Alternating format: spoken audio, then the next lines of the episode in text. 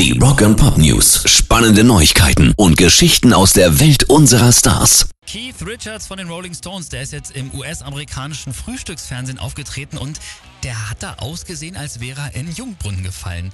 Er sagt, das liegt vor allem daran, weil er nicht mehr raucht. Tja, hätte angeblich ein paar Monate irgendwie so ein Nikotinpflaster gebraucht und jetzt vermisst er das Qualm überhaupt nicht mehr. Und auf die Frage, warum er überhaupt aufgehört hat, da hat er nur gesagt, da war diese Stimme in meinem Kopf und die hat gesagt, hey Pal, es reicht jetzt auch mal. Gut so. Keith muss nämlich fit bleiben. Er hat nämlich auch verraten, dass die Rolling Stones gerade wieder an neuer Musik arbeiten und auf Europatournee. Kommen die Stones ja auch noch. Es sind neue Termine angesagt für München und auch für Gelsenkirchen. Rock and Pop News. Jack White von den Ripe Stripes, der möchte etwas gegen die Schallplattenknappheit tun. Momentan sind ja Schallplatten so knapp wie nie. Liegt daran, weil immer mehr Leute auf Vinyls gekommen sind und die kaufen. Und durch die steigenden Baustoffpreise wird auch wieder mehr Vinylboden in Häusern verlegt statt Holz.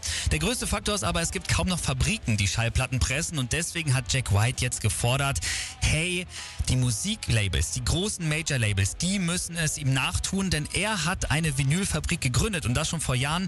Und dann könnte man endlich wieder mehr Vinyls pressen und das würde auch wieder mehr Kohle geben für die Künstler, die wir so lieben.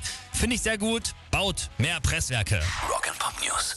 Und es gibt übrigens noch einen Missstand, auf den jetzt Noel Gallagher hingewiesen hat. Der Frontmann von Oasis hat gesagt, er und sein Bruder Liam, wir sind die Working Class Heroes, also die Helden der Arbeiterklasse. Aber heutzutage kann es gar keine Bands mehr wie Oasis geben, denn die Menschen aus der Arbeiterklasse, die können sich kaum noch Gitarren leisten. Es ist alles viel teurer geworden, natürlich ganz besonders die Energiepreise. Und deswegen sagt er, hey, die Leute können gar nicht mehr Mucke machen. Recht hat er. Und deswegen von mir ein kleiner Tipp. Wie wär's, wenn er sein Rockstar-Geld einfach mal nimmt und damit ein paar Musikstipendien einrichtet? So wäre doch wenigstens ein paar Leuten geholfen.